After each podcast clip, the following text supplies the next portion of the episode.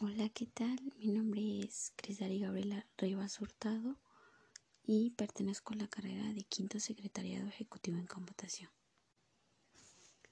A continuación, les estaré compartiendo ocho preguntas relacionadas a mi comprobación de los aprendizajes de la primera unidad. La pregunta número uno es, ¿qué es administración? Administración es la disciplina científica que tiene por objeto el estudio de las organizaciones. También es la encargada de la planificación, organización, dirección y control de los recursos humanos, financieros, materiales, tecnológicos y del conocimiento, entre otras. La pregunta número 2.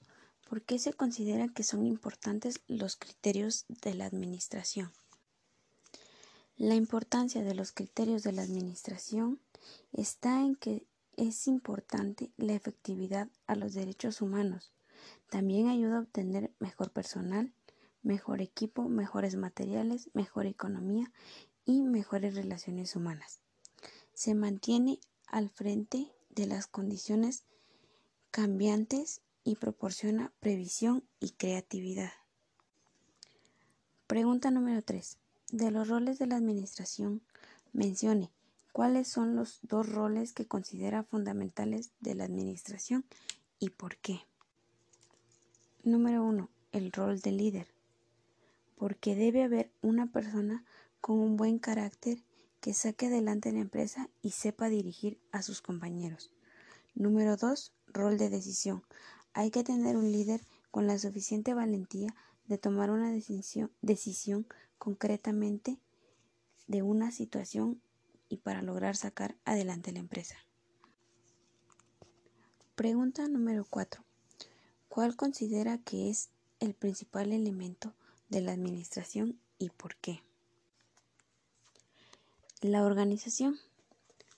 Al tener una buena organización se pueden planear estrategias para darle dirección a los asuntos relacionados a los negocios y coordinar qué es lo bueno y lo malo que una empresa debe controlar al momento de dar una explicación. Pregunta número 5. ¿En qué consiste la característica de la universalidad de la administración? La universalidad se da donde quiera que exista una organización social porque en, el, en él tiene siempre que existir una coordinación sistemática de medios administrativos. Siguiente pregunta.